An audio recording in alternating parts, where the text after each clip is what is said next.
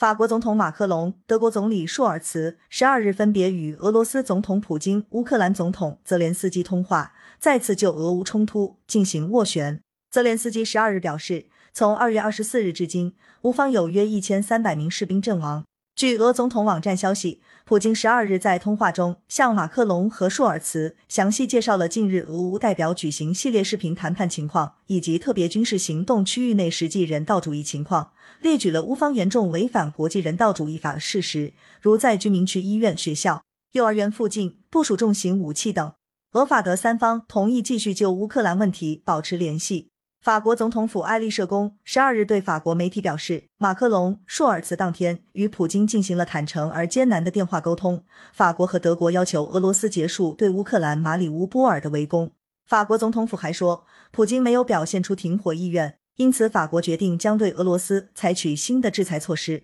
德国联邦政府十二日发表声明说，舒尔茨和马克龙当天在同普京通话时敦促俄方尽快实现停火，并通过外交手段解决问题。声明还说，舒尔茨当天还同泽连斯基通话，以了解其对当前形势的评判。双方同意保持沟通。泽连斯基十二日在社交媒体上说，他与舒尔茨和马克龙讨论了乌俄谈判前景等问题，并请求舒尔茨和马克龙帮助确保扎波罗热州梅利托波尔市市长获释。泽连斯基称，俄方十一日抓捕了这名市长。据乌克兰国家通讯社报道，泽连斯基十二日表示，近日俄方放缓了攻势。关于乌俄谈判，俄方开始与乌方讨论一些议程的细节问题，而不是抛出最后通牒。他对俄方发出的这些信号感到满意。乌方谈判代表团成员、乌总统办公室顾问波多利亚克十二日在社交媒体上说，与俄罗斯代表团的谈判正在以视频形式进行。乌方成立了特别工作组，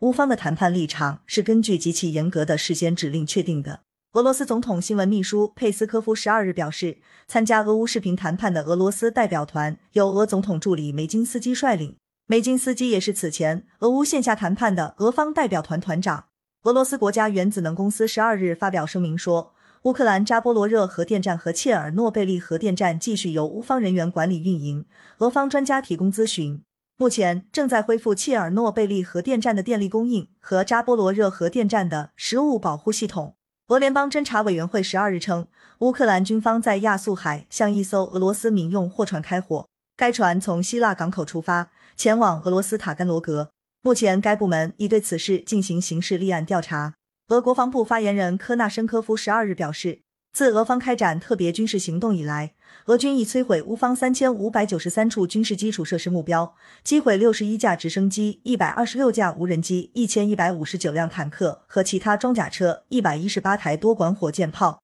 四百三十六门野战火炮和迫击炮、九百七十三辆军用特种车辆。